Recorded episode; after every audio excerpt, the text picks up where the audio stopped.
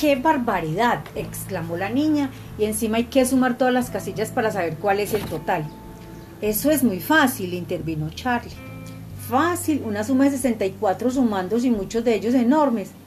Fíjate bien, o sea, fíjate de manera ordenada y empezando por el principio, como diría la minovaca, dijo el escritor.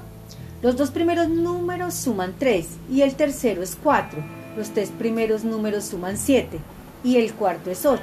Los cuatro primeros números suman 15 y el quinto es 16. Ya lo veo, cada número es la suma de todos los anteriores más uno. Exacto, dijo Charlie. Entonces la suma de todos los números de esta serie será el doble del último menos uno. O sea, estos números redondos serían unos 18 trillones y medio. ¿Y eso es mucho? No puedo imaginarme cómo es un trillón, dijo Alicia. Nadie puede imaginárselo, es un número que se sale por completo de la modesta escala humana.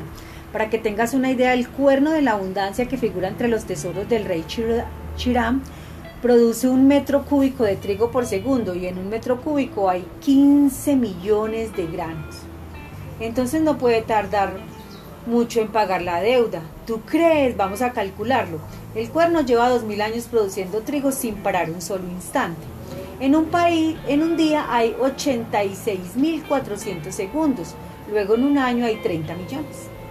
En 2.000 años hay pues unos 60 millones de segundos y como cada segundo el cuerno genera 15 millones de granos, en ese tiempo ha producido alrededor de un trillón. A ese ritmo tardará más de 30.000 años en producir los 18 trillones y medio necesarios. Es terrible, se estremeció Alicia, me dan mareo solo de pensarlo. Salgamos cuanto antes de este monstruoso desierto de trigo. Tal vez el rey tenga la bondad de indicarnos la forma de salir, comentó Charlie mirando a Chirán. Mi alfombra os llevará, dijo este, pero antes tenéis que jugar conmigo una partida de ajedrez.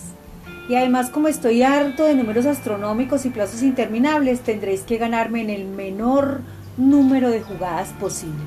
Acto seguido, el rey sacó de una caja de marfil primorosamente labrada las piezas de ajedrez y las dispuso sobre el tablero. Colocó las blancas de su lado e hizo el primer movimiento. Adelantó una casilla el peón del alfil rey.